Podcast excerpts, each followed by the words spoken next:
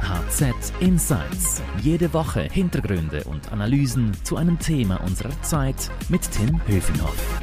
Hallo und herzlich willkommen. Ich begrüße Tobias Pogorevs. Guten Tag, Herr Höfinghoff.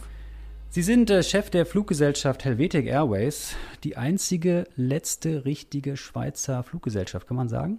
Das ist richtig so. Wir sind unabhängig, schweizerisch, nicht nur ein schweizerisches AOC, sondern auch in Schweizer Besitz. AOC, direkt am Anfang ein Fachbegriff. Erklären Sie es schnell, was das ja, ist. Ja, das ist äh, das sogenannte Air Operator Certificate. Das kriegt man vom, äh, vom, vom Land ausgestellt, wo man operiert. Ich sage das deshalb am Anfang, weil äh, die Swiss ist natürlich zur Lufthansa gehörig und andere Airlines kommen aus dem Ausland. Also es ist schon was Besonderes, dass Sie der letzte verbliebene am Schweizer Himmel sozusagen sind, wirklich, der schweizerisch ist. Das ist korrekt. Wir sind da wirklich noch die, die, wir sind da noch die Letzten. Die Swiss hat eine sehr wichtige Rolle, aber die Eigentümerschaft ist, ist deutsch, wie Sie gesagt haben, ja. Schön, dass Sie da sind bei uns hier im äh, Podcast-Studio der, der Handelszeitung. Wir wollen reden über das Fliegen natürlich in Corona-Zeiten und wir wollen klären, was Helvetik als nächstes vorhat. Fragen auch, ob jetzt Fliegen billiger wird oder teurer und was sonst so läuft in der Aviatik. Aber fangen wir mal an mit der Frage, viele Airlines, die fahren ja jetzt ihren Betrieb wieder hoch. Wann steigen denn Ihre Flieger wieder in den Himmel? Ja, wir beginnen ganz langsam. Wir werden am 5. Juli den ersten Linienflug äh, von Bern nach Palma machen.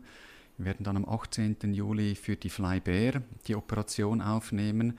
Wir werden ab Mitte Juli auch in den Balkan fliegen, sofern das möglich ist. Ist heute noch nicht möglich. Äh, und dann haben wir noch zwei, drei Spezialcharterflüge, die in der Pipeline sind. Und wir arbeiten an verschiedenen Projekten, wie wir die Flieger in die Luft bringen, aber die sind noch nicht spruchreif. Und warum Mallorca? Ist das so eine sichere Destination, wo alle Schweizerinnen und Schweizer jetzt hinwollen, nach dem Motto, das bieten wir als erstes an? Oder warum haben Sie sich gerade für Mallorca entschieden? Ja, Mallorca ist eine Destination, das wissen Sie, ist eine Insel, äh, hat, äh, war nicht sehr stark betroffen auch von der Corona-Krise, obwohl die Insel geschlossen war.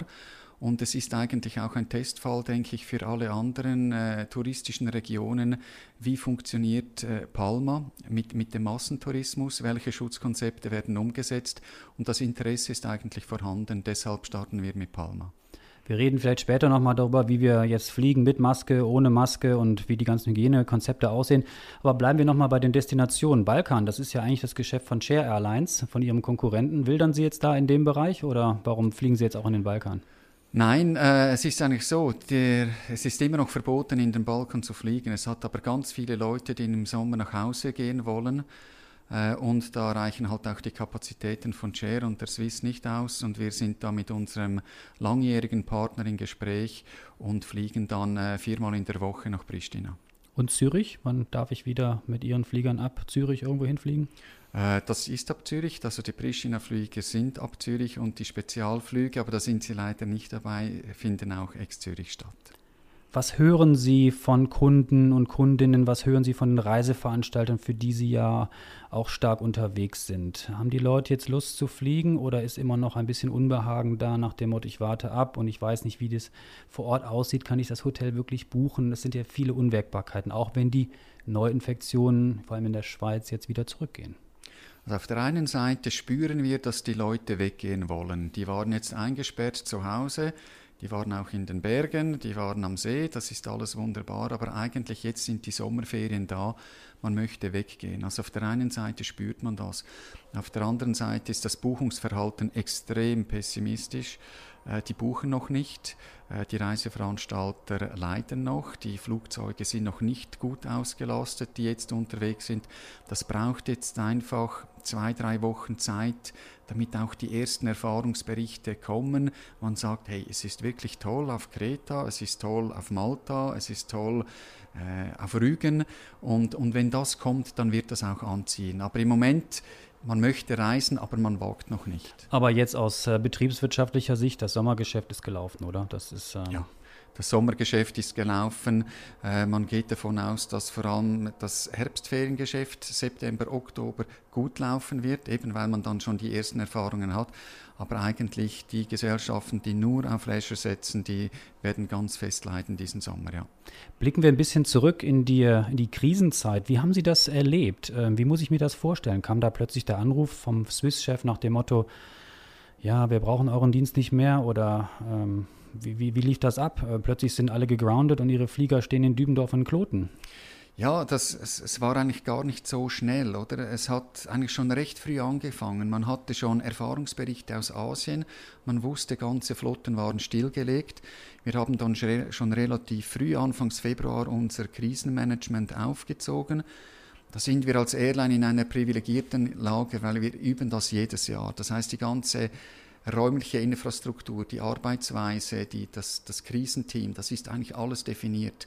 Und wir haben uns da täglich getroffen. Wir treffen uns heute noch zweimal wöchentlich, weil äh, alles gegroundet ist. Und die Hauptschwierigkeit war eigentlich mit der riesigen Informationsflut umzugehen. Das hat sich täglich verändert.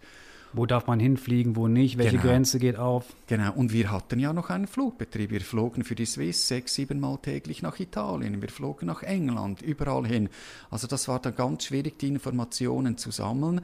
Dann waren wir mit der, mit, den, mit der Swiss, mit der Lufthansa im Gespräch, mit dem BAG um auch diese Maßnahmen einzuleiten, die damals empfohlen wurden. Und das konnte von Tag zu Tag ändern. Das gab von Tag zu Tag spezielle Briefings für die Piloten, für die Kabinencrew, für die, für die Reisenden. Also es war schon extrem komplex, nur die Operation aufrechtzuerhalten. Und nachher die Stilllegung war eigentlich geplant. Wir wussten, okay, jetzt, jetzt gibt es einen riesigen Lockdown. Und dann hat man den schön vorbereitet mit, den verschiedenen, mit der Stationierung auf den verschiedenen Flugplätzen. Aber als dann Ende März alle Flugzeuge am Boden waren, dann war das extrem emotional, wirklich für alle, auch für die Belegschaft, weil die Flieger sind eigentlich zum Fliegen da und das, das tut heute noch weh. Und äh, der Lufthansa-Chef hat gesagt, er verliert äh, pro Tag ungefähr eine, eine Million Euro. Wie viel verlieren Sie so am Tag? Wir haben viel verloren, ja. Viel äh, verloren. Äh, also genau, ja. Gut, wollen es nicht genau sagen. Ich sehe, dass Sie grinsen. Wie lief, der, wie lief der Alltag ab? Also Sie sitzen dann auch im Homeoffice und skypen mit Ihren Pilotinnen und Piloten und mit dem Kabinenpersonal oder ähm Nein, wir haben den Alltag recht digitalisiert. Äh, also wir haben auch die Zeit genutzt, um da wirklich wieder einen Schritt nach vorwärts zu machen. Das beginnt zum Beispiel im Bereich Training. Wir haben sämtliche Trainings virtualisiert innerhalb von einer Woche. Da sind die Leute Tag und Nacht, haben da die Instruktoren gearbeitet, damit die Piloten und die Kabinencrew die Trainings zu Hause machen konnten. Das, Flugsimulator, man, Microsoft Flugsimulator da. Nein, die Simulatoren, die waren ja auch geschlossen. Da haben wir am 8. Juni wieder angefangen. Also seit dem 8. Juni sind die Piloten wieder regelmäßig im Simulator. Also das ist eigentlich der operative Bereich.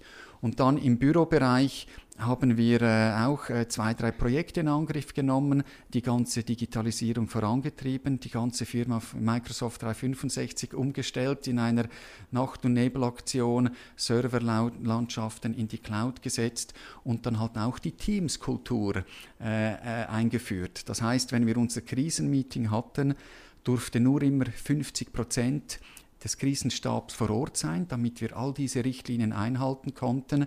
Und die anderen mussten sich via Teams äh, einloggen. Äh, ich war jeden Tag dort. Ich habe in diesen Monaten zwei Tage Homeoffice gemacht, aber sonst hat, haben wir eigentlich den Betrieb aufrechterhalten. Ja. Was nehmen Sie mit aus dieser Zeit? Also der Digitalisierungsschub, das habe ich jetzt schon verstanden. Was nehmen Sie mit aus dieser Zeit, was vielleicht gut oder schlecht war, was man auch nach der Krisenzeit von Corona noch äh, vielleicht weiter vorantreiben kann? Also wie gesagt, die ganze Digitalisierung, da haben wir und ganz viele Firmen einen richtigen Schritt vorwärts gemacht und das wird bleiben. Das geht nicht weg, das gibt Effizienzen.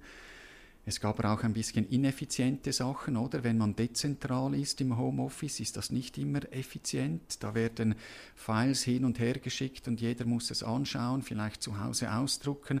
Das ist in einer Bürogemeinschaft viel effizienter.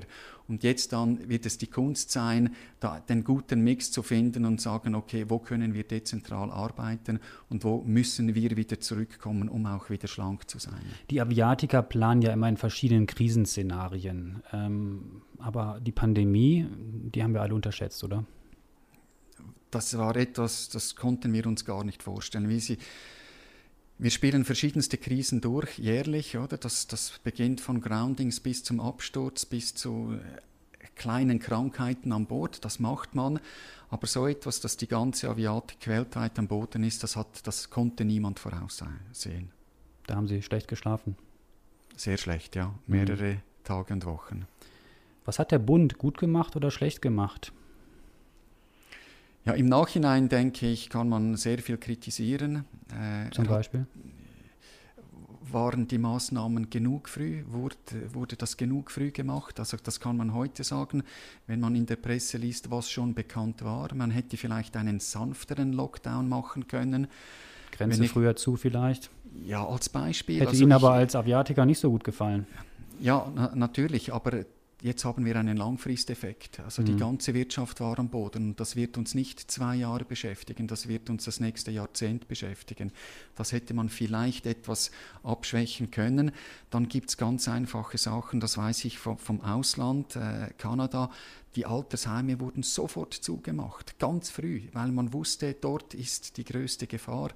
Das war, hat man in der Schweiz zum Beispiel nicht gemacht. Aber man hat ganz viele Sachen gut gemacht. Und jetzt ist es aber wichtig, dass man die Situation analysiert und auch ganz ehrlich sagt, was war richtig, waren wir auf diese Krise vorbereitet, haben wir die Notsignale auch rechtzeitig wahrgenommen und die richtigen Maßnahmen getroffen für eine zweite Welle oder für etwas anderes, was wir uns gar noch nicht vorstellen können, muss das eigentlich der Lerneffekt sein und nicht einfach abschließen. Womit rechnen Sie? Also ähm, kommt die zweite Welle oder sind wir noch in der ersten und die ist noch gar nicht zu Ende oder was, was schätzen Sie? Also wenn ich jetzt durch die Stadt laufe, dann glaube ich, es gibt keine zweite Welle, weil niemand hat Angst, äh, die Restaurants sind gut besetzt, äh, man sieht sehr wenig Schutzmasken, auch auf den öffentlichen Verkehrsmitteln gibt es das eigentlich gar nicht. Also das ist weit, weit weg in den Köpfen. Ist Wenn die Zahlen weg. wieder hochgehen, dann ist das wird dann, äh, das wird, äh, das wird dann schwierig. Äh, ist es der gleiche Virus? Gibt es eine Mutation? Gibt es vielleicht schon einen Impfstoff oder ein Medikament? Viele Und, Unwägbarkeiten also. Ja, genau. Und konjunkturell V-Kurve oder L-Kurve oder? Für gewisse Branchen eine V-Kurve, für andere eine L-Kurve. Und für Sie? Ich würde mir eine V-Kurve wünschen. Äh, es wird aber auch keine L-Kurve sein, sondern ein, ein flaches U, würde ich jetzt mal sagen. Ich gehe. überlege gerade, wie das aussieht. Es geht erst ein bisschen runter und dann geht also es wieder langsam wieder hoch. Es ist sofort runtergegangen und ich glaube, es wird noch ganz lange tief bleiben und vielleicht in drei Jahren werden wir wieder angemessene, normale Bewegungen haben. Ja. Viele Airlines überleben ja nur wegen Staatshilfe. Das ist ja ein hochkontroverses Thema. Ähm, Helvetik und Sie haben gesagt, nein, Staatshilfe brauchen wir nicht. Warum nicht? Ja, das war natürlich auch ein Prozess, den wir, den wir früh eingeleitet haben. Zu Beginn der Corona-Krise, äh, man muss sagen, die Helvetik Airways ist stark kapitalisiert. Äh, das Geld, das wir eingenommen haben für die Sommerflüge, war auf der Seite. Das heißt, in einem ersten Schritt konnten wir durch diese Corona-Krise kommen ohne Hilfe. Wir haben die Verpflichtungen zurückbezahlt, den Reiseveranstalter, den Passagieren mit ein paar wenigen Ausnahmen. Das war eigentlich okay, da waren wir stark genug. Und in, einer, in einem zweiten Schritt mit dem Grounding wussten wir natürlich, das gibt einen gewaltigen Liquidität, Liquiditätsengpass. Und da haben wir verschiedenste Szenarien durchgespielt und schlussendlich einen Antrag gemacht an den Eigentümer und gesagt, eigentlich ist das der Liquiditätsbedarf. Er hat den überbrückt, das sind aber heute Schulden. Das, diese Schulden trage ich in der Bilanz. Und das gibt uns aber eine große Unabhängigkeit von der Politik und einen hohen Freiheitsgrad in der Zukunft. Viel mehr, wie wenn wir eine Staatshilfe hätten. Man muss es vielleicht den Hörerinnen und Hörern auch ein bisschen erklären. Ich glaube, nicht jeder weiß das. Also die, die Airline gehört äh, dem Milliardär Martin Ebner und seiner Ehefrau Rosmarie. Ähm, ist es da leichter, wenn man äh, vielleicht im Hintergrund ein Milliardärsehepaar hat, vielleicht mit etwas tieferen Taschen als äh, vielleicht bei anderen Investoren, die sagen, oh, das, das bezahlen wir eben, das überbrücken wir. Nein, das ist nicht leichter. Ich denke, ich musste sicher mehrere Businesspläne abliefern und präsentieren, als wenn ich beim Bund nach, nach Staatshilfe äh, gerufen hätte. Also wir haben da wirklich verschiedenste Szenarien auch durchgespielt auch mit dem Impact Flottengröße, wie sieht das aus? Und wir haben uns jetzt so geeinigt und, und das, ist eine, das ist eine gute Sache und wird sicher in der Zukunft ein Vorteil sein gegenüber der Konkurrenz. Über die Flottengröße würde ich gleich vielleicht gerne nochmal im Detail mit Ihnen sprechen. Der Herr Ebner sagt ja auch, Helvetik sei natürlich kein Hobby, äh, sondern natürlich knallhartes Business. Äh, rechnet sich denn Helvetik noch für ihn, auch unter diesen neuen Vorzeichen? Ja, ich sage jetzt mal, wir waren ja mitten im Wachstum. Wir mussten jetzt den Wachstum abbrechen, einen Marschhalt einlegen. Äh, die Flottengröße ist nicht dort, wo wir sie haben wollten. Äh, wir haben jetzt realistische Szenarien, die uns über die nächsten zwei bis drei Jahre tragen. Da, da haben wir gut, einen guten Ausblick. Und, äh, und natürlich, da, wir machen auch große Verluste dieses Jahr. Wir haben, äh, hatten Liquiditätsprobleme, aber in den Businessplänen sind auch die Amortisationen drin. Und äh, schlussendlich hat er entschieden, dass er, dass er das macht. Aber im Moment ist es sicher gar kein Hobby. Sie haben relativ früh auch in der Krise Leute entlassen. Das hat viel überrascht. Äh, wie viel mussten da gehen? Zehn Leute von Ihren 450 haben Sie, oder? Ja, also ich möchte da auch sagen, es ging eigentlich um zwei, um zwei Fakten. Die, erst, die erste Sache war, wie kommen wir durch die Krise durch, durch die Corona-Krise. Die dauert drei Monate, jetzt wissen wir, sie dauert sechs Monate mindestens oder vielleicht noch oder länger, länger in der, ja. an der Aviatik. Also wie kommen wir da durch? Also das gab ein Maßnahmenpaket innerhalb der Gesellschaft mit Investitionsstopp, Anstellungsstopp, ein Marschhalt beim Flottenwachstum. Also wir hätten 16 Flugzeuge bewegen müssen dieses Jahr. Wir werden auf 13 kommen, äh, drei weniger als geplant. Äh, die Auslieferungen wurden herausgezögert, sofern wir konnten, ins Jahr 21. Also das war das erste Maßnahmenpaket. Und das zweite war, wir, können nicht, wir konnten nicht für die Zeit nach Corona aufgestellt sein und vom ersten Tag wieder Verlust machen. Also wir hatten einen zu hohen Personalbestand. Und da mussten wir leider eine komplette Crew äh, entlassen. Das tönt nicht viel, das sind fünf Kapitäne, fünf Co-Piloten, äh, damit wir auf diesen Zielbestand 13 Flugzeuge kommen. Die neuen Anstellungen wurden gar nicht wahrgenommen und in der Kabine mussten wir niemanden entlassen, weil dort haben wir eine hohe Fluktuation. Traditionell treten ganz viele junge Damen und Herren Ende Juni aus, weil sie mit einem Studium beginnen im Herbst. Und das ist so. Das haben Sie Äh, nicht verlängert dann. Äh, und die, Oder die, verlängern die, die jetzt steigen jetzt einfach, die haben jetzt auf Ende Juni gekündigt und die werden im September ein Studium beginnen. Also wir konnten einen Teil über eine natürliche Fluktuation abdecken, aber den anderen Teil mussten wir, äh, mussten Ich frage auch deshalb, weil es ein bisschen intern und extern Kritik deshalb gab, äh, weil der Vorwurf laut wurde, dass das äh, vor allem Piloten gewesen seien, die sich vorher kritisch gegenüber äh, dem Management geäußert hätten oder sich gewerkschaftlich orientieren wollten oder engagieren wollten. War das der Grund? Waren die zu aufmüpfig? Nein, überhaupt nicht. Also es war ja, also wie gesagt, es waren äh, Co-Piloten, das waren Commander, gewisse waren im, jetzt im Kurs, die haben wir neu angestellt, äh, die haben wir herausgezögert. Und dann hat es Commander, die vor zwei, drei Jahren quer eingestiegen sind und die sind dann auf der Commanderstufe quasi die jüngsten. Also es gab verschiedenste Kriterien, aber auf keinen Fall, weil sich jemand kritisch äußert. Wir fördern den Dialog. Äh, heute Nachmittag machen wir wieder ein, eine Webkonferenz mit allen Mitarbeitern. Da kann jeder sagen, was, äh, was es will. Also das stelle ich ganz fest in Abrede. Aber kritische Gewerkschaftsthemen sind Ihnen nicht so lieb, oder? Also Herr Ja, Wittig Sie- möchte krit Sie, Sie kennen uns, wir wir bezeichnen uns als Familie. Äh, wir versuchen die Sachen bilateral zu lösen. Wir sind auch noch nicht so groß. Und stellen Sie sich vor, wir haben 450 Leute. Ich muss mich mit einer Pilotengewerkschaft, mit einer Kabinengewerkschaft, mit einer Mechanikergewerkschaft herumschlagen. Da kann ich gar nicht mehr effizient arbeiten. Das funktioniert nicht. Wir sind noch so klein, dass wir das einfach bilateral lösen wollen. Und wir sind in der Vergangenheit sehr gut äh, damit gefahren. Wie geht's weiter? Also, es ist ja kein Geheimnis, dass Hunderte, vielleicht sogar Tausende Menschen bei anderen Airlines bald auf der Straße stehen müssen, bei Emirates, bei, bei Lufthansa, überall äh, hört man diese Horrornachrichten. Müssen Sie vielleicht auch noch, auch noch mehr Leute entlassen? Wie bereits erwähnt, wir haben die Zielgröße jetzt sind, sind 13 Flugzeuge. Lach, äh, acht Flugzeuge sind langfristig unter Vertrag bei der Swiss. Dann äh, verbleiben noch fünf Flugzeuge für die Helvetik, für die Eigenproduktion. Und wir denken, wenn die Situation sich einigermaßen erholt, dass wir die Flugzeuge auch bewegen können. Die Vision, jetzt schon 16 haben, haben wir jetzt mal zurückgestellt. Wenn wir dann nach vorne schauen, in einem Jahr werden wir im August 12 E2, moderne E2 haben und vier Backup-Flieger E1 eigentlich die Kerngröße, die wir haben wollen. Und wenn es dann einen Bedarf gibt, können wir den Wachstumsschub wieder einleiten. Eigentlich wollten Sie ja 100 Leute einstellen, ne? Richtig, Anfang richtig. des Jahres. Dann Ja, kam die genau. Corona-Krise. Also Sie glauben jetzt mit Kurzarbeit und den Entlassungen, die Sie gemacht haben, kommen Sie jetzt erstmal erstmal weiter durch. Das sieht jetzt so vor, dass, die, dass wir die Zielgröße 13 äh, über die Zeit bringen, bis die, die Lage wieder anzieht. Sie haben gerade die Swiss erwähnt und das Wort Eigenproduktion. Das äh, klingt vielleicht für die Zuhörerinnen und Zuhörer vielleicht ein bisschen seltsam. Vielleicht erklären wir das Geschäftsmodell ein bisschen. Sie haben ja so drei Standbeine. Also Wetlease, das nennt man so in der Fachsprache der Aviatiker, also das Vermieten von Fluggerät und von Personal.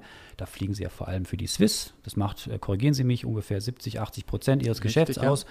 Und dann gibt es das Chartergeschäft. Da kann ich mit meinem Fußballclub bei Ihnen einen Flieger mieten und nach Mallorca jetten oder ein Reise- Touristikanbieter äh, chartert bei Ihnen Flieger. Und es gibt die, äh, die hatten Sie auch schon erwähnt, die Direktflüge, wo Sie auf eigene Rechnung sozusagen von A nach B fliegen. Ähm, man kann also sagen, und Sie haben es ja auch gerade erwähnt, die Swiss ist ein wichtiger Kunde. Es gibt ein Klumpenrisiko. Also Sie, Sie arbeiten primär für die Swiss. Ähm, haben Sie sich zu abhängig gemacht von der Swiss? Jeder Großkunde ist ein Risiko. Das ist in jeder Branche so, nicht nur in der Aviatik. Wir haben seit 2006 eine ganz intensive Partnerschaft mit der Swiss. Die ist auch organisch gewachsen, von einem Flugzeug bis jetzt acht. Wir bewegen E2, das ist das modernste, umweltfreundlichste Regionalflugzeug, das es gibt. 20 bis 30 Prozent weniger Treibstoffemissionen als das Vorgängermodell. Äh, es hat eine Größe von 110 Passagieren, ist in der heutigen Zeit mit dem langsamen Wiederaufnahme des Betriebs eigentlich das ideale Gerät. Also wir sind zuversichtlich, dass die Swiss uns maximal einsetzen wird. Wie steht's denn Aus jetzt um das ökonomischer Geschäft? und ökologischer Sicht, oder? Wie ist denn jetzt um die Swiss bestellt? Also fliegen Sie jetzt weiter für die Swiss oder warten Sie, bis äh, Herr Klür, also der Chef der Swiss, sich wieder meldet und sagt, hey, wir brauchen euch wieder? Weil die haben ja auch viele Flugzeuge, die am Boden stehen. Die könnten ja auch sagen, wir fliegen mit unseren eigenen Flugzeugen erstmal. Ja, das, das, ist, das ist korrekt. Äh, Die Frage muss sich die Swiss auch stellen, aber da kommt natürlich die Ökonomie ins Spiel. Die sind günstiger. Ja, nein, ich rede jetzt nicht von günstig. Wie ich erwähnt habe, es gibt noch kein großes Passagieraufkommen. Das wird es auch dieses Jahr nicht geben, nächsten Frühling auch nicht. Also die Frage muss doch sein, setze ich für 100 Passagiere ein Flugzeug ein mit 180 Sitzplätzen? Das ist im pro Trip viel teurer, es gibt mehr Emissionen. Oder setze ich ein kleines Flugzeug ein, was dann in diesem Größenbereich 40, 50 Und die Swiss hat keine kleinen Flugzeuge. doch, sie haben natürlich die A220-100, neun Stück davon, und die Da sitzen wie viele A220-300, drin? die sind, gr- dort sind 125. Und bei Ihnen sitzen wie viele? 110. Und ich denke, für die regionalen Märkte, die auch angebunden sein wollen aus Zürich, und ich spreche nicht von Paris und Berlin, aber das sind die kleineren Wirtschaftsmetropolen, die man hat. Äh, Das kann auch Prag sein, das, das, das kann äh, Birmingham sein, das kann Manchester sein. Für das ist ein kleines Flugzeug eigentlich ideal. Und Sie sagen, die Swiss braucht ihre kleinen, in Anführungsstrichen, kleineren Flieger in dieser Krisenzeit. Ob sie sie braucht, das müssen sie selber entscheiden, aber es ist ökonomischer und ökologischer, mit einem idealeren Flugzeug zu fliegen. Wo stehen wir denn jetzt eigentlich im Verhältnis zu Ihrem wichtigsten Kunden? Müssen die Verträge neu angepasst werden oder haben Sie so gute Verträge ausgehandelt, dass auch wenn die Flieger am Boden stehen, man trotzdem noch Geld bekommt? Also Sie können entspannt sein? Also wir sind, nie, wir sind nie entspannt. Also wir haben, wie ich erwähnt habe, einen langfristigen Vertrag für acht Flugzeuge. Jetzt in der Krise hat man sich gegenseitig unterstützt und das wird einen gemeinsamen Ramp-up geben zusammen mit der Swiss und wir sind bereit, mit allen Flugzeugen die Swiss zu unterstützen, andere Airlines zu unterstützen. Wir spüren schon, es gibt gewisse Nachfragen genau für diesen Flugzeugtyp in anderen Märkten. Die KLM als Beispiel macht das ganze Ramp-up mit der Embraer E190 und E195. Was heißt Ramp-up? Erklären Sie das kurz. Also das, das Wiederhochfahren vom Flugbetrieb, nicht mit den großen Flugzeugen, mit den kleineren, weil es einfach effizienter ist. Und, und da spüren wir, dass wir eigentlich das richtige, richtige Flugzeuggerät haben. Gab es eigentlich aus Bern irgendwelche Vorgaben im Zusammenhang mit der Staatshilfe, dass man gesagt hat, wenn man schon die Swiss und die Edelweiss unterstützt, dass man dann auch weiterhin die Helvetik, die ja, wie wir am Anfang schon geklärt haben, 100% schweizerisch ist, auch weiterhin einsetzt? Weil man könnte natürlich auch sagen, Warum, warum müssen die jetzt Subunternehmer weiterhin einsetzen, wenn sie schon Staatshilfe bekommen? Also ich kenne, abgesehen von den äh, Meldungen, die in den Medien kursieren mit der Höhe und, und, und dem Zins, kenne ich keine anderen Vorgaben, äh, weder äh, wer, wen das sie einsetzen müssen und ob sie Umweltauflagen haben, da habe ich keine Ahnung. Also, haben Sie Verständnis für die kritische Haltung gegenüber dieser Rettung? Man hätte ja auch sagen können, hey, also warum müssen wir diese Firma, die ja eigentlich zu Deutschland gehört, unterstützen. Geben wir doch das Geld wie bei dem Herrn Ebner oder Ihnen und Sie machen äh, eine neue Route auf und fliegen mit mehr Flugzeugen oder man gibt das Geld der Emirates oder jemand anderem. Also, also äh, äh, man muss ja sagen und man weiß, die Swiss hat in der Schweiz eine staatstragende Rolle. Die, die Aviatik ist wichtig und die Swiss ist der größte Bestandteil der Schweizer Aviatik. Das ist ein Fakt. Das müssen Sie sagen, weil es der beste Kunde ist für Sie. Ja, natürlich sage ich das, weil das der beste Kunde ist. Aber was passiert, wenn es die Swiss nicht mehr gibt? Wir hören das in der Diskussion oft, ja, da, kommen, da kommt jemand anders. Ja, Sie brauchen eine Vorlaufzeit von sechs bis zwölf Monaten, um eine Strecke aufzunehmen. Das ist nicht so einfach. Dann das ganze Netzwerk. Das geht nicht von heute auf morgen. Also all diejenigen, die sagen, ja, ab morgen äh, kommt jemand anders, da kommt die Emirates, da bin ich dann gespannt, wer dann via Dubai nach, an, an die verschiedenen Destinationen fliegt. Also da bin, ich, da bin ich nicht so der Meinung, dass man sagt, und deshalb bin ich völlig dafür, dass man diese Gesellschaft retten musste. Reden wir über andere Kunden noch. Also die Swiss ist sicherlich der wichtigste Kunde. Sie hatten es eingangs schon erwähnt, Flybear. Das ist, glaube ich, ein Name, den kennen nicht so viele. Was, was steckt denn da eigentlich hinter? Flybear ist ein sogenannt, eine sogenannte virtuelle Airline. Die gibt es gar nicht. Bern. Ja, die gibt es schon auf, auf der Website, aber was macht sie? Sie verkauft Plätze, aber sie operiert das Flugzeug nicht selber. Sie gehört dem Flughafen Bern. Nein, sie gehört zu einem Teil dem Flughafen Bern, aber sie haben ja äh, ein Crowdfunding gemacht mit ganz vielen Kleinaktionären. Also ich sage jetzt mal, sie gehört der Bevölkerung von Bern und vielleicht ein paar Fans außerhalb von Bern. Ich denke, Kapitalisierung war rund 1,6 Millionen und sowas. Also sie vertreiben Flüge ex-Bern, operieren sie aber nicht. Und äh, wir sind da im Februar zum Handkuss gekommen, weil ihr Partner, mit dem dass sie dieses Modell gemacht haben, abgesprungen ist und da haben wir gesagt, nein, wir unterstützen euch, wir setzen eine Maschine nach Bern und das ist heute der Status. Äh, das Programm wird ein bisschen reduziert sein, nicht so optimistisch, wie man das gemacht hat, wie man das geplant hat, aber ja, da Also ich buche bei Flybear, steigt dann in ein Flugzeug, wo Helvetik draufsteht oder machen Sie dann noch einen Aufkleber drauf? Nein, es gibt keinen Aufkleber. Es ist eine 2L, das ist eine Helvetic-Flugnummer. Äh, es ist die Helvetic Crew drauf, die Helvetic Uniform, die Helvetic Safety Card. Also Sie fliegen in ein mit einem Helvetic Flugzeug. Lohnt sich das eigentlich in Bern eine Fluggesellschaft zu betreiben? Also Skywork ist äh, insolvent gegangen. Es hat nicht genug Nachfrage für dieses Angebot gegeben. Die Frage ist immer, was will man? Will man eine Netzanbindung? Da ist Bern viel zu klein. Will man, will man punktuell äh, Flüge anbieten im Leisure-Bereich? Da gibt es ein Potenzial. Große Konkurrenz in Basel natürlich, äh, große Konkurrenz in Zürich. In einer Stunde sind sie mit dem Intercity am Zürich Flughafen. Es gibt eine riesen Konkurrenz und es gibt es gibt ein Potenzial, aber äh, nicht viel mehr als Leisure. Das heißt, ich sehe Ihre Flieger jetzt bald in Zürich, in Bern, in Sitten, wo noch? Ja, an den Destinationen natürlich und wo Sie uns buchen wollen. Sie können uns äh, in Timbuktu buchen und wir fliegen von dort. Das ist unsere Spezialität. Super, sprechen wir über die Welt des Fliegens, wie es jetzt aussieht. Also ähm, Maske, nicht Maske, wenn ich bei Ihnen einsteige. Maske empfohlen. Maske empfohlen. Die Crew hat Maskenpflicht. Mhm.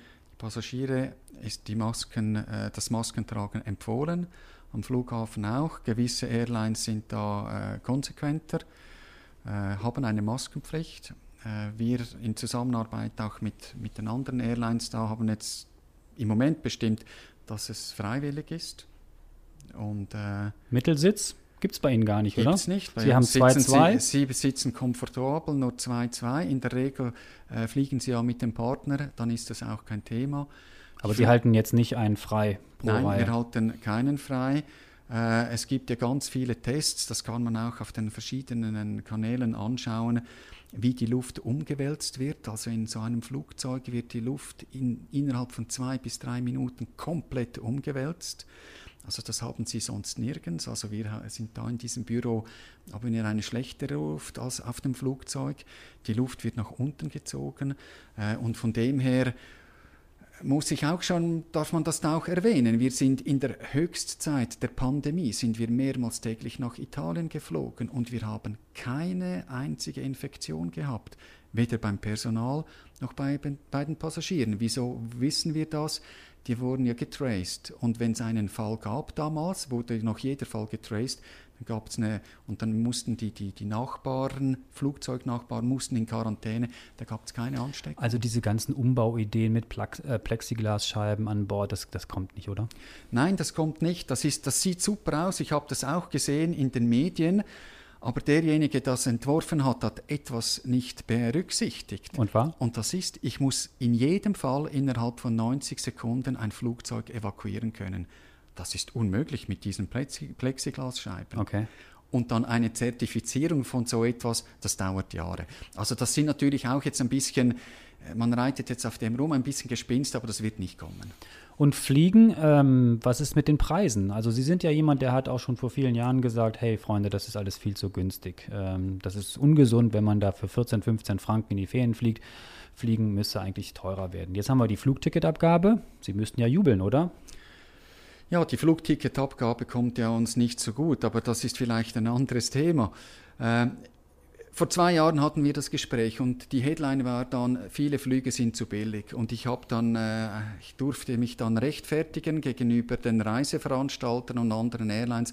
Haben Sie Feuer bekommen? Ja, ja, das war richtig, das war richtig zu unter drin. Weil Loben Sie jetzt die Reiseveranstalter, wird wieder alles gut? Nein, nein, das, das wird nicht gut. Die Situation ist heute ein bisschen anders. Wir haben ganz viele Gesellschaften, die höchst verschuldet sind wegen der Staatshilfe. Also rein logisch müssten jetzt die Tickets teurer werden, werden sie auch mittelfristig.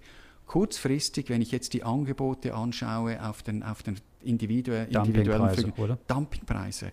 Und das ist ganz gefährlich. Vor allem, wenn ich Dumpingpreise anbiete für den Winter oder für nächsten Sommer, dann passiert wieder genau das, was im Frühling passiert ist. Ich kriege Geld und finanziere mit dieser Operation die aktuelle, mit diesem Geld die aktuelle Operation. Also jetzt sind sie sicher zu günstig. Mittelfristig müssen sie höher sein, damit die Gesellschaften Gewinne schreiben, damit sie sich entschulden können. Da muss auch die Politik wirklich Interesse daran haben, dass die Airlines überhaupt die Möglichkeiten haben, einen Gewinn zu schreiben. Und dann kommt das Geld wieder zum Bürger zurück. Und sonst ist es, wie bei der Alitalia zum Beispiel, 10 Milliarden in den letzten paar Jahren, ein Affront-Übertrag, der den Steuerzahler äh, leiden lässt. Aber es ist doch verrückt. Also wir, wir, wir zahlen jetzt äh, äh, Staatshilfen für, für viele Anbieter, die überhaupt nicht überleben würden. Also wir halten da Anbieter, äh, Sie haben die Alitalia erwähnt, am Leben, Zombie-Airlines sozusagen, die es eigentlich gar nicht am, am wirklich freien Markt schaffen würden. Das ist das große, aus ökonomischer Sicht für mich das große Paradox. Die IATA hat gesagt, in Europa, alle Airlines in Europa, die dort angeschlossen sind, werden einen Verlust von 21,5 Milliarden machen im Jahr 20. Die Staatshilfen sind aber ein Vielfaches davon. Also da frage ich mich dann schon, ja, wurde jetzt nur die Corona-Zeit überbrückt oder wurden die Altlasten abgetragen oder gibt man den maroden Gesellschaften so ein marodes Polster, dass die, dass die weiter existieren können? Ihre Antwort also, ist? Ich glaube, es ist äh, zum Teil äh, nicht nachvollziehbar. Sie haben es erwähnt, die Alitalia nicht nachvollziehbar, die Norwegian nicht nachvollziehbar oder auch in unserem Nachbarland die Condor. Die Condor ist doch nicht systemrelevant, die machen nur Ferienflüge. Wieso muss da der deutsche Steuerzahler weit über eine halbe Milliarde in einen Ferienflieger investieren? Verstehe ich nicht, wenn jetzt die Lufthansa diese Sachen übernehmen könnten, weil Kapazitäten vorhanden sind. Sie haben vorhin schon die Flugzeuge erwähnt. Ähm, Sie haben vor Corona recht stark auf, auf Wachstum gesetzt. Also Sie haben die Flotte verjüngt, neue Embraer-Jets geordert. Zwölf äh, waren da schon so langsam auf dem Weg übers Meer sozusagen in die Schweiz und hatten sogar Optionen für zwölf weitere. Ähm, das sind Milliardeninvestitionen und äh, dann kam jetzt plötzlich dieser Corona-Schock. Sind Sie jetzt ein bisschen verärgert, dass Sie dieses neue Fluggerät haben, so teuer und brauchen das eigentlich gar nicht mehr? Äh, ich muss Ihnen ehrlich sagen, ich bin froh, haben wir den Transformationsprozess hinter uns. Wir sind nächstes Jahr die Airline mit den modernsten Flugzeugen. Wir sind beim Eigentümer verschuldet, ja, aber ich operiere umweltfreundliche Flugzeuge. All die Gesellschaften, die die Staatshilfen haben, wenn sie diese zurückzahlen müssen, werden gar keine modernen Flugzeuge anschaffen können. Unmöglich. EasyJet hat gesagt, wir schieben alles ins Jahr 2025 raus. Gestern hat Qatar Airways, und die sind ja finanziell auch stark, gesagt, zehn Jahre wird das nach hinten geschoben. Das heißt, wir werden in, der, in 2025 in der Situation sein, dass viele Airlines vielleicht noch verschuldet sind und mit ganz altem Fluggerät umherfliegen. Und da bin ich froh, haben wir diesen Entscheid vor zwei Jahren gefällt, auf ein gutes Flugzeug zu setzen und wir werden dann in Zukunft davon profitieren. Heute schmerzt es, aber wir werden davon profitieren. Auch wenn jetzt die Gebrauchtflieger natürlich super günstig sind. Sie könnten jetzt super günstig äh, gebrauchte äh, Flugzeuge einsetzen. Ja, das ist richtig. Also sie sind günstiger, aber ich bin überzeugt, äh, Ticketabgaben haben wir gesagt, das wird noch kommen, die wird anders ausgestaltet sein, äh, gesamteuropäisch als in der Schweiz. Lärm ist ein Riesenthema. Also die Stadtflughäfen wie London City oder Zürich oder Frankfurt, die werden die Lärmgebühren so erhöhen in den nächsten Jahren, dass sich das immer lohnen wird, mit einem äh, ökonomischen und ökologischen Flugzeug. Und Sie sind froh, dass Sie kein A380 äh, füllen müssen mit den hunderten Passagieren. Sie fliegen lieber mit, den, mit 100 Leuten knapp. Wir bewegen das, was wir denken, dass wir füllen können, ja. Alle reden von Fracht gerade. Das scheint irgendwie äh, super trendy zu sein. Die Swiss und andere bauen sogar die Sitze aus ihren Flugzeugen und fliegen dann Fracht durch die Gegend. Ähm, dieses Geschäft boomt. Auch was für Sie? Also das ist richtig, das Geschäft boomt, aber auch dieses Geschäft ist auf viel tieferem Niveau als noch vor der Corona-Krise. Und das wird eigentlich immer, äh, man realisiert gar nie, dass die Fracht ein ganz wichtiger Bestandteil ist beim Gewinn oder bei dem Deckungsbeitrag. Fliegt einfach im Bauch unten mit? Fliegt auch im Bauch unten weg. Ich mache nicht Flugticketabgabe auf den, auf den Passagier, mhm. aber der Belly ist voll mit Fracht und der fliegt, der fliegt nicht. aber Sie werden jetzt günstig. keine Fracht-Airline? Nein, wir haben es angeschaut. Es gab da zwei, drei Anfragen, ob wir gewisse Sachen ausbauen können. Aber auf unser neues Flugzeug ist gar noch nicht auf das zertifiziert. Das ist ja seit zwei Jahren bei uns, seit einem Jahr im Betrieb. Das hätte zu viel Aufwand äh, gebracht.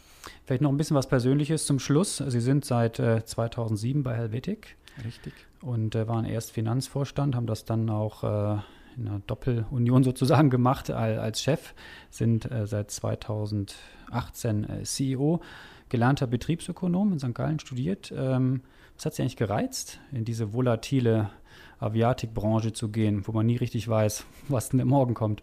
Ja, das war, das war ein, eigentlich ein Zufall, dass ich in die Helvetic Airways ge gerutscht bin. Vorher habe ich nur eine Finanz, ich sage jetzt mal Finanzkarriere gemacht und in verschiedensten Bereichen gearbeitet und das hat sich dann so ergeben, aber ich kann Ihnen sagen, seit dem ersten Tag hat mich das Flugvirus gepackt, zum Glück nicht das Coronavirus, das Flugvirus. Und ich finde, es ist eben wegen dieser volatile Volatilität oder wegen, diese, wegen diesen Diskussionen so spannend, es ist emotional. Und ja, deshalb bin ich schon seit 13 Jahren in dieser Branche. Da hat Herr Ebner Sie entdeckt wir sind dann, ich habe mit dem alten Verwaltungsrat schon früher zusammengearbeitet. Welche Rolle spielt er Ihnen gegenüber? Ziehvater? Die Helvetic Airways gehört Martin und Rosmarie eben. Es ist, ist ganz, ganz ein wichtiges Investment, haben Sie vorhin erwähnt, ist nicht ein Hobby. Und der, das, das weiß man, der Herr Ebner ist sehr fordernd in der Krise und auch außerhalb der Krise. Aber das bringt uns alle weiter, das bringt die Firma weiter, das bringt mich persönlich weiter, aber auch unsere Kadermitarbeiter, weil sie wissen, äh, wenn er, wenn er fordert, dann fördert er auch, oder? Das war doch ein schönes Schlusswort. Danke, dass Sie zu uns gekommen sind ins Podcast-Studio. Hat mich gefreut, dass Sie sich so viel Zeit genommen haben. Wenn Ihnen, liebe Hörerinnen und Hörer, unser Podcast gefallen hat, dann freuen wir uns natürlich, wenn Sie uns abonnieren und weiterempfehlen. Außerdem möchte ich danken unserem Podcast-Produzenten Carlo Ladi und ich möchte Werbung machen für die Podcasts meiner Kollegen. HZ Upbeat, da geht es um Startups, das macht Stefan Meyer. Und den Podcast mit dem Titel Schöne neue Arbeitswelt, der kommt von Melanie Loos. Und wenn wir schon über Podcasts reden, haben Sie noch einen guten Tipp für Podcasts? Ja, der, die Podcast-Serie vom Economist oder äh, von der New York Times. Und die hören Sie dann äh, im Homeoffice, im, beim Autofahren Regelmäßig oder beim Joggen? beim, Auto, beim Autofahren, ja. Okay, gut. Danke für den Tipp. Für Lob oder Tadel für unseren Podcast HZ Insights, da erreichen Sie uns natürlich immer über podcast.handelszeitung.ch. Merci fürs Zuhören. Ciao, bis zum nächsten Mal. Bleiben Sie gesund. Herr Pogretsch, danke, dass Sie da waren. Danke vielmals. Schönen Tag. HZ Insights.